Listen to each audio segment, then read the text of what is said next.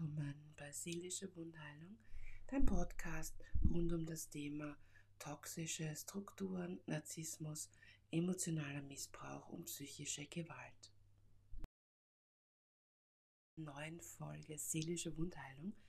Heute mit einem Wunsch aus der Community und zwar ein ganz bestimmter Satz. Ich glaube, viele von uns sind schon mit dem in Berührung gekommen oder haben ihn vielleicht sogar regelmäßig gehört. Und zwar den Satz, bei dir ist doch wirklich immer irgendwas anders. Den Satz auch, vielleicht hast du ihn öfter von deinen Eltern gehört oder vielleicht hast du ihn von Lehrern vernommen, vielleicht bist du aber auch konfrontiert worden in der Arbeitswelt oder in deinem freundschaftlichen oder bekannten Kreis, in deinem Umfeld. Und äh, gerade dann, wenn man aus einem missbräuchlichen Elternhaus kommt oder in einer toxischen Beziehung verstrickt war oder in einer toxischen oder mehreren toxischen Bindungen verharrt, ist es ja so, dass das eigene Leben immer sehr drama- und actionreich ist.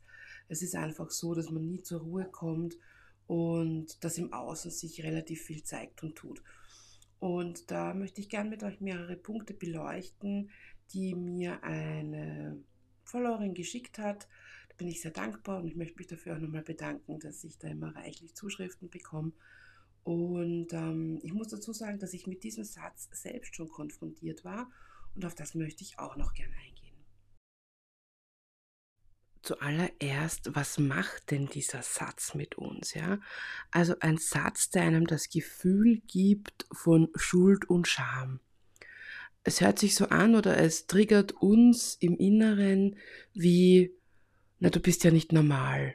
Oder es liegt an dir, dass bei dir immer genau diese Dinge passieren.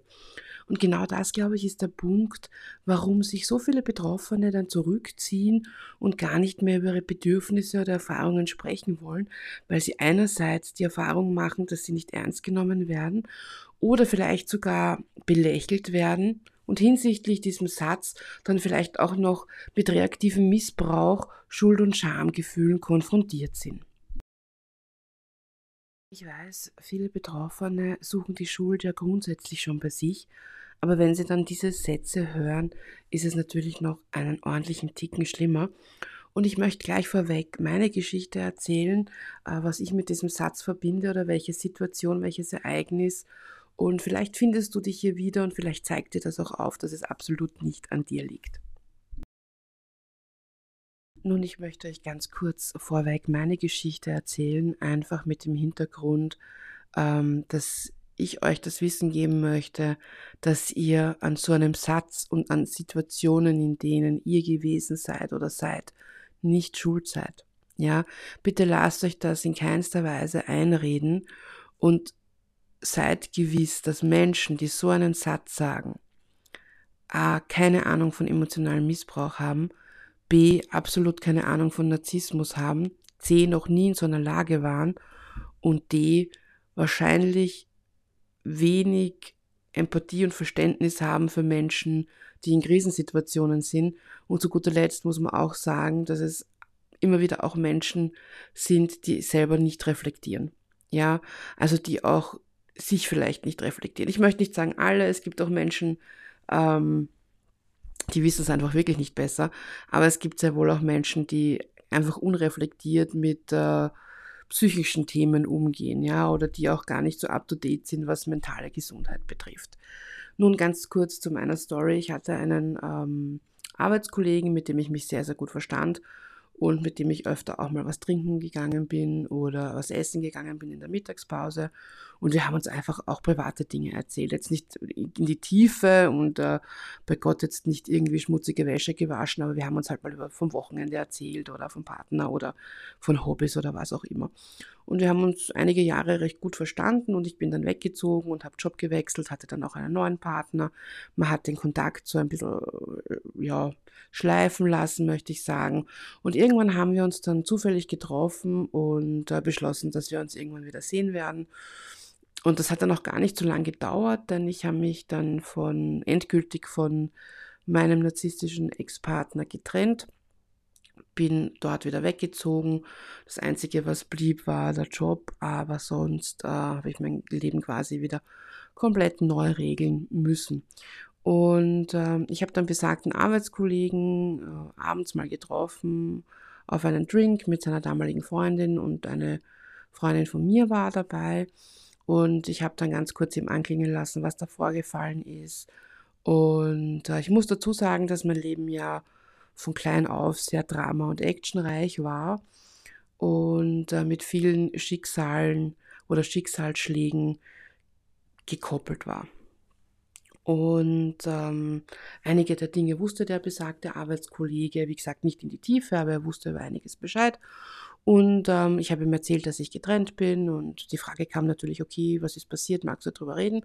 Und ich habe ein bisschen aus dem Nähkästchen geplaudert und habe ihm erzählt von dem Missbrauch, von dem emotionalen Missbrauch, von anderen Gewaltarten und habe das so noch gar nicht richtig in Worte fassen können. Ich wusste zu dem Zeitpunkt auch nicht, dass es Narzissmus ist oder dass es emotionaler Missbrauch heißt. Ich wusste einfach nur, ähm, dass ich in missbräuchlichen Situationen war und dass diese absolut nicht in Ordnung waren. Und ich konnte gerade mal so ein bisschen greifen, was mir eigentlich passiert ist und habe dies an diesem Abend einfach auch erzählt. Und genau hier kam dann dieser Satz zu tragen und zwar mit einem etwas höhnischen Lachen. Also ich, ich, ich sehe das heute noch vor mir, diese Situation in diesem Lokal. Und er sagte, ach, also bei dir ist wirklich immer irgendwas los und irgendwas anders. Das ist schon irgendwie komisch. Und es war so ein richtiger Stich in der Magengegend. Vielleicht kennst du ihn, vielleicht weißt du, was ich meine mit diesem Kribbeln, diesem Stich in der Magengrube und du denkst, ja oh Gott, ich habe hätte das nicht erzählen dürfen, vielleicht war es doch mein Fehler. Ich habe sofort die Schuld bei mir gesucht. Dieses Gedankenchaos äh, in meinem Kopf hat gleich wieder begonnen. Mir hat den Boden unter den Füßen weggezogen. Es war einfach wie in dieser Missbrauchssituation wieder. Ich war komplett zurückgezogen in diese Blase und wurde eingesogen in, dies, in dieses Umfeld. Also ich, ich nahm dann überhaupt nichts mehr wahr. Kurzfristig war ich komplett emotional und gedanklich weggetreten und ja, mir hat es den Boden unter den Füßen weggezogen. Die Sicherheit war komplett weg und ähm, so hat das auch meine liebe Followerin beschrieben, die sich äh, unter anderem ähm, diesen Satz als Thema gewünscht hat und weil dieser Wunsch auch schon davor etliche Male kam und ich mir auch schon oft Gedanken zu diesem Satz gemacht habe, war es mir einfach so wichtig, mit euch da jetzt darüber zu sprechen. Also ihr seht, ähm, auch ich war mit diesem Satz konfrontiert, auch mehrere Male, aber das ist die Hauptsituation, an die ich mich immer erinnere, wenn ich diesen Satz höre. Ich sehe immer das Gesicht meines Ex-Arbeitskollegen, den ich eigentlich sehr schätzte ähm, nur muss ich auch dazu sagen, dass ich dann ein, zwei Jahre später, nach einem weiteren großen Schicksalsschlag, ähm, traf ich ihn wieder bei einem ehemaligen Kollegentreffen und da wurde mir bewusst, dass ähm, er selbst so Züge hat und ich das natürlich nie gesehen habe, weil ich mit 90 Prozent solcher Menschen konfrontiert war. Ich habe mich eigentlich ähm, ja, für mich war das normal unter Anführungszeichen, denn ähm, ich habe einfach nicht gemerkt, dass mich diese Menschen benutzen und ausnutzen, äh, beziehungsweise dass sie emotional missbräuchlich sind, weil es einfach so viele Menschen waren im ja, über diese Zeitspanne in meinem Leben. Und mir wurde das richtig bewusst, ähm, als ich dann ähm, ja, so richtig gedemütigt wurde von jemandem, als er daneben saß und er eigentlich nur lachte und darauf einstieg und ähm, sich weder rausgehalten hat, noch Partei ergriffen hätte und gesagt hätte, du stopp, so muss man mit niemandem reden.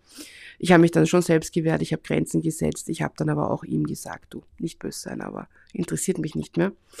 Ähm, es war damals der richtige Weg, an diesem Abend wirklich harte Grenzen zu setzen. Und ich glaube, das war auch der Abend, an dem ich das erste Mal für mich eingetreten bin, für mich Partei ergriffen habe und ähm, meine Meinung laut und deutlich geäußert habe und mit einigen Menschen von Schlag auf Schlag den Kontakt abgebrochen habe.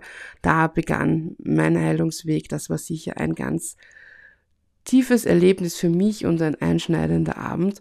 Also so gesehen habe ich diesem Kollegen dann doch noch was zu verdanken. Das impliziert also irgendwie, es ist immer bei dir etwas anders, also muss es auch an dir liegen, weil es ist ja so, dass sich immer um das dreht und immer bei dir dieses Drama ist, ja.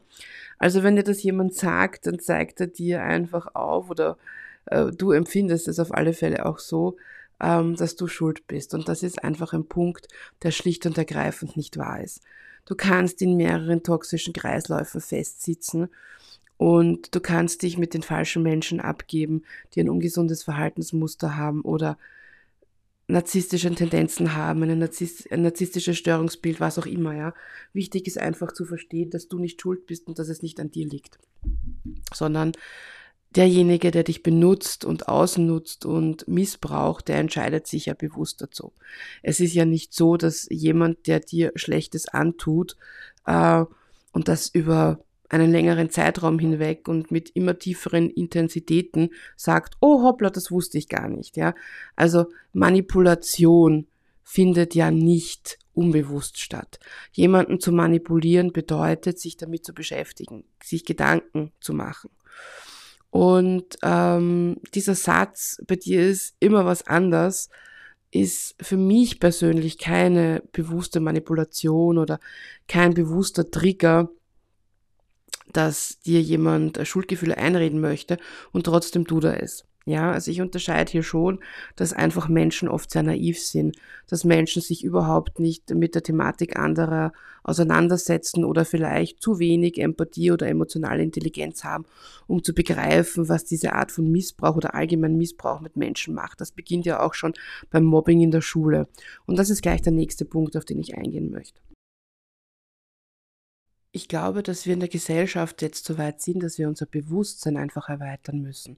Dass wir unser Bewusstsein für das emotionale Verletzen einer anderen Person, dass wir dafür Verantwortung übernehmen. Ja, ich bin schon der Meinung, dass gewisse Dinge nicht bewusst passieren, so wie eben dieser besagte Satz. Aber klassische Manipulation, Demütigung, verbale Abwertung, Beschimpfungen etc., das sind keine Dinge, die unbewusst passieren. Und ich möchte kurz auf dieses Thema Mobbing, vor allem in Schule und Ausbildungsstätten, überschwenken. Es hat ja gerade den Fall in Deutschland gegeben, ähm, wo ein 13-jähriges Mädchen von zwei Freundinnen umgebracht wurde mit Messerstichen. Und das, was ich ein bisschen nachrecherchiert habe, hat die Betroffene, also in dem Fall das Todesopfer, ähm, des Öfteren versucht, mit Lehrkräften und Erwachsenen zu sprechen und wurde hier nicht ernst genommen. Und genau das ist der Punkt, was mit diesem Satz auch passiert. Einem Kind oder einem Jugendlichen, der gemobbt wird, der Hilfe braucht, der emotional vielleicht am Ende ist, diesen Satz zu sagen, das ist eine komplette Zurückweisung. Es nimmt dem Kind das Vertrauen, die Sicherheit, du nimmst das Kind nicht ernst. Das macht mit dem Kind wahnsinnig viel. Es traut sich irgendwann nichts mehr zu wehren, es traut sich nichts mehr zu sagen.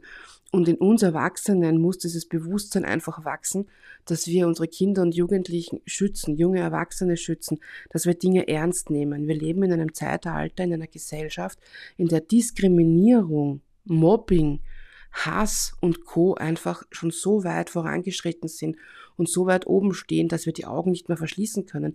Wir müssen uns Dinge bewusst machen, auch wenn es ein Satz ist wie, bei dir ist immer alles etwas anders.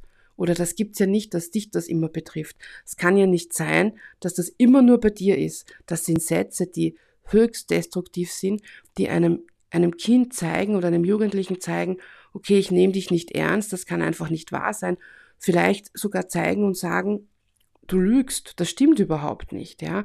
Bildest dir das alles nur ein und da sind wir dann schon wieder beim Gaslighting, wenn wir das etwas weiter spinnen oder ein bisschen tiefer in diese Thematik reingehen. Ja? Also sozusagen müssen wir uns darüber bewusst werden, was manche Äußerungen, die oberflächlich betrachtet, vielleicht nicht schlimm sein mögen, aber im Zusammenhang, im Kontext betrachtet, sind sehr wohl destruktiv sein können und einem Menschen das Gefühl geben können, an irgendetwas schuld zu sein, nicht richtig zu sein und Dinge falsch zu machen, die sie eigentlich nicht falsch machen. Da sind wir gleich beim nächsten Punkt, äh, der für mich auch ganz wichtig ist, und zwar die mentale und psychische Gesundheit. Wir sind in einer Gesellschaft, in der wir Menschen mit einer emotionalen Komplikation, mit emotionalen Hürden, mit psychischen Störungen oder Erkrankungen nicht ernst nehmen.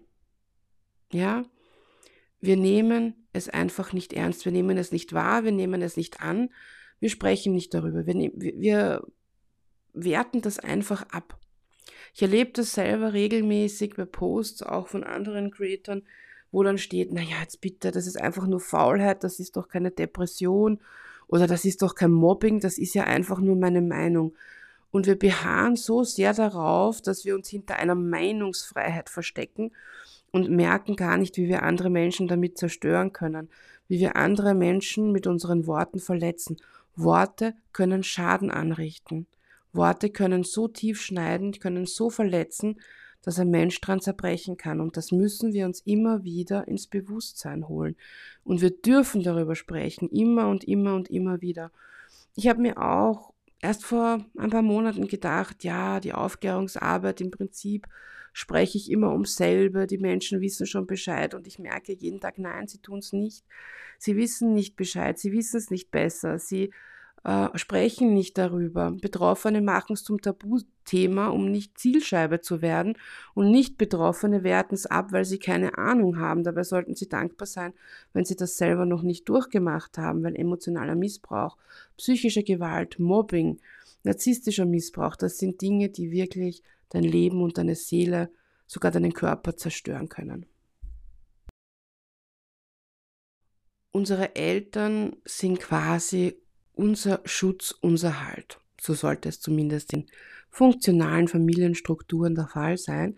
In dysfunktionalen Familiensystemen schaut das ein bisschen anders aus, denn hier gibt es keinen Schutz und keine Harmonie, kein Fallen lassen können und kein zur Ruhe kommen. Und in diesem Zusammenhang möchte ich euch noch kurz diesen Satz äh, erklären. Und zwar, ähm, wenn Kinder zum Beispiel von der Schule nach Hause kommen und es ist irgendwas vorgefallen und ähm, das narzisstische Elternteil oder die Elternteile mit äh, toxischen Verhaltensmuster, wie auch immer, möchten sich dem nicht annehmen, kommt dieser Satz auch relativ häufig ähm, zu tragen. Wie zum Beispiel, Kind kommt nach Hause und ähm, hat vielleicht Streit mit Mitschülern gehabt oder wurde gehänselt. Und ein liebevolles Elternteil setzt sich damit auseinander, beruhigt sein Kind, nimmt es in den Arm, hört sich das mal in Ruhe an, kontaktiert dann vielleicht den Lehrer oder das andere Elternteil von dem ähm, Schüler und klärt die Situation auf, ähm, gibt dem Kind Selbstwert, versucht das Kind selbstbewusst zu erziehen, gibt ihm vielleicht Tipps und Hilfe, wie er damit klarkommt, wie er Grenzen setzt und ähm, zeigt dem Kind einfach, wie er mit solchen Situationen in Zukunft besser umgeht und wie er sich eben schützen kann, wie gesagt. Ein ähm, destruktives Elternteil macht das nicht. Das lacht das Kind vielleicht aus, nimmt es nicht ernst, sagt dann Sätze wie, ach Gott, schon wieder bei dir, das kann ja nicht sein, dass das immer bei dir passiert, dass das immer dich betrifft. Ähm, und äh, nimmt das Kind auch absolut nicht in Schutz, schämt sich vielleicht sogar für das Kind und sagt dem Kind, jetzt muss ich mich vor deiner Lehrerin wieder schämen, dass du wieder aufgefallen bist, das darf ja nicht wahr sein. Das heißt, dieses Elternteil zeigt dem Kind nicht nur die kalte Schulter und dass das Kind daheim keinen Schutz hat und keinen Rückzugsort und auch keine Möglichkeit hat, sich fallen zu lassen oder ernst genommen zu werden, sondern es zeigt dem Kind sofort, okay, mir ist was Schlechtes passiert, ich bin schuld an der Situation, dass mir das Schlechte passiert ist, ich muss die Schuld bei mir suchen und zieht sich noch mehr zurück. Und das sind dann Situationen, wo Kinder im Jugendalter dann entweder selbst ein ungesundes Verhaltensmuster entwickeln. Ungesund muss ja nicht immer destruktiv sein. Ungesund kann ja eben auch extrem zurückgezogen sein, depressiv, was auch immer, ja. Also das kann einfach sein, das Kind lernt daraus einfach. Und das müssen auch wir Erwachsene verstehen lernen, dass wir einfach gewisse Dinge zu Kindern und Jugendlichen nicht sagen. Denn wenn wir das sagen oder auch immer wieder wiederholen, setzt sich das einfach fest und das bleibt, das brennt sich ein möchte ich noch kurz allgemein auf das Thema Krankheiten in Bezug auf diesen Satz eingehen. Und zwar ist es so, wenn man von emotionalem Missbrauch äh, psychischer Gewalt betroffen ist und das über Jahre hinweg, ist es einfach so, dass man ja über seine Grenzen geht. Man ist permanent gezwungen, über seine Grenzen zu gehen. Man merkt es ja meist nicht. Ähm, man ist irgendwann erschöpft. Und diese Erschöpfung ist emotional, somatisch und seelisch. Also diese Erschöpfung steigert sich und steigert sich und irgendwann merken wir die Folgen. Nicht nur durch Erschöpfung, sondern auch durch psychische wie somatische Erkrankungen. Und das häuft sich. Und in dem Moment, wo wir dann zur Ruhe kommen, weil wir uns aus diesen toxischen Kreisläufen oder Umfeldern, Beziehungen, Bindungen, was auch immer lösen und wir kommen zur Ruhe, dann sackt das erst richtig ab. Das heißt, die richtigen Folgen merkst du oft erst in der ersten Phase der Regeneration. Sprich, du merkst es oft erst, wenn der Körper das erste Mal über einen längeren Zeitraum versucht, zur Ruhe zu kommen, weil das Nervensystem lasst es im Normalfall eh nicht äh, zu. Bis sich das Hormonsystem, das Nervensystem komplett reguliert hat, dauert einige Zeit. Das heißt, wenn du dich aus diversen Bindungen, toxischen Bindungen löst, dann beginnt der Körper anders zu arbeiten. Man spürt das einfach. Krankheiten zeigen sich. Ja, man wird sich bewusster, man nimmt sich dem dann auch an. Also das heißt, wenn du dann spürst, diese Folgeerscheinungen, wenn du diese Krankheiten verspürst, dann ist es der nächste Step quasi. Das heißt, du erzählst deinen Bekannten oder in deinem Umfeld äh, von den Folgen. Du musst das ja gar nicht als Folgen betiteln, aber du erzählst einfach, okay, ähm, du hast dich getrennt von deinem narzisstischen Partner, deiner narzisstischen Partnerin, whatever und erzählst dann vielleicht ein paar Wochen oder Monate später, dass es dir psychisch nicht besser geht. Im Gegenteil, es ist vielleicht schlechter geworden, eben Erstverschlimmerung oder weil die Folgen erst so spät rauskommen, Depressionen, ähm, ja, die äh, mentale Gesundheit ist nicht so fit und du spürst es eben auch körperlich, ja. Also das kann viele verschiedene Dinge sein, die sich da zeigen im Krankheitsbild und du erzählst von deinen Diagnosen vom Arzt oder wie du dich fühlst, deinen Symptomen. Und schon hörst du wieder diesen Satz, ach, das ist wieder mal typisch du, äh, bei dir ist das schon wieder mal anders, jetzt bist du diesen Typen oder diese Frau los und hast dich getrennt und jetzt geht es dir da wieder so schlecht, also bei dir ist immer irgendwas im Argen. Und auch da wird wieder dir die Schuld gegeben und es wird wieder aufgezeigt, ähm, ja, dass es an dir liegt und nicht an der Situation oder an dem Missbrauch an sich. Und genau das ist der Punkt, über den wir einfach gut nachdenken sollten, wie wir mit anderen sprechen und unsere Worte mit Bedacht zu wählen. Ich glaube, das ist eine ganz äh, wichtige Sache, die man bei sich selber beginnen kann, dass man ähm, einen anderen nicht sofort bewertet oder vor allem verurteilt. Das ist was ganz Wichtiges, ja. Also ich glaube, das sollte ein Ziel von uns allen sein, jemanden nicht gleich zu verurteilen, nur weil er andere Dinge erlebt ähm, hat oder weil er in anderen Situationen war, weil er einfach aus seiner Erfahrung spricht. Und ähm, da glaube ich, ist es ganz wichtig, dass wir uns mal bewusst rausnehmen und uns das einfach nur mal neutral anhören. Und ich glaube, es ist auch an der Zeit zu lernen, dass wir nicht zu allem Gesagten eine Meinung haben müssen. Ich glaube, das würde uns ganz gut tun und dem Gegenüber vielleicht auch manchmal vor einem inneren Schmerz schützen. In diesem Sinne danke nochmal an die liebe Followerin äh, für die Zuschrift. Und ähm, ich hoffe, dass wir das gut beleuchtet haben. Wenn ihr noch Fragen habt oder vielleicht Erfahrungen habt, ihr könnt das gern unter dem Post schreiben äh, in Social Media. Oder wenn ihr andere Wünsche habt oder Erfahrungen habt, äh, beziehungsweise ihr vielleicht selber mal im Podcast sprechen wollt über eure Geschichte, dann meldet euch gerne, schreibt mir ein E-Mail. Ihr findet die auf der Website, die ist überall verlinkt. Und ich freue mich auf alle Fälle auf euch. Habt nur ein bisschen Geduld, es kann manchmal dauern, bis ich mich melde, da oft wirklich viel E-Mail-Verkehr herrscht und viele Nachrichten kommen. In diesem Sinne, habt noch eine schöne Zeit. Alles Liebe, eure Karin.